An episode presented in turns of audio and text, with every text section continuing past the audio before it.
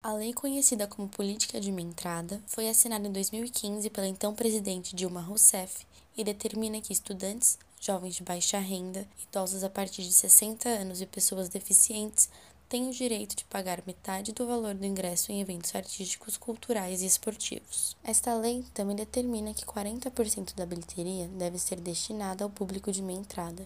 Se por um lado esta política determina o oferecimento de 50% de desconto, por outro, não diz quem irá bancar este benefício. A discussão sobre o acesso à cultura e ao conhecimento é fundamental para toda a sociedade. Contudo, ao pensarmos na política de uma entrada, não se pode esquecer que todo subsídio ou benefício tem custo e alguém vai arcar com isso. Durante a organização de um evento, diversos fatores que têm relação direta com o preço do ingresso precisam ser considerados. Num show, por exemplo, é preciso se atentar ao cachê do artista, à capacidade do espaço, pontos de energia, estrutura, equipe técnica, segurança, entre outros fatores. De acordo com o produtor cultural Adélcio Canola, de 59 anos, a obrigação de oferecer até 40% dos ingressos ao público de uma entrada pode dificultar a realização do evento. Como que ele vai bancar o artista, sabendo que ele tem que destinar 40% da bilheteria para para estudantes ou idosos ou deficientes físicos. É uma, uma fatia muito grande do bolo. Tem que se ter um incentivo do governo paralelo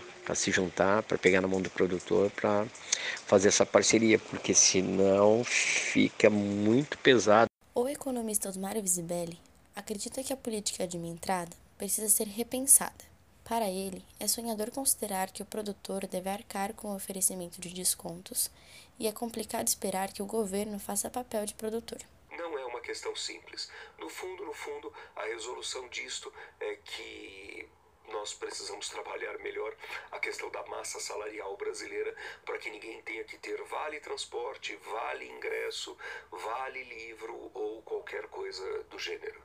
Apesar das polêmicas envolvendo a política de minha entrada, essa lei ainda é importante e necessária para a ampliação do acesso à cultura em nosso país e também para que o consumo de cultura se torne um hábito para as pessoas. De São Paulo, Ellen Alves para a Rádio Fapcom News.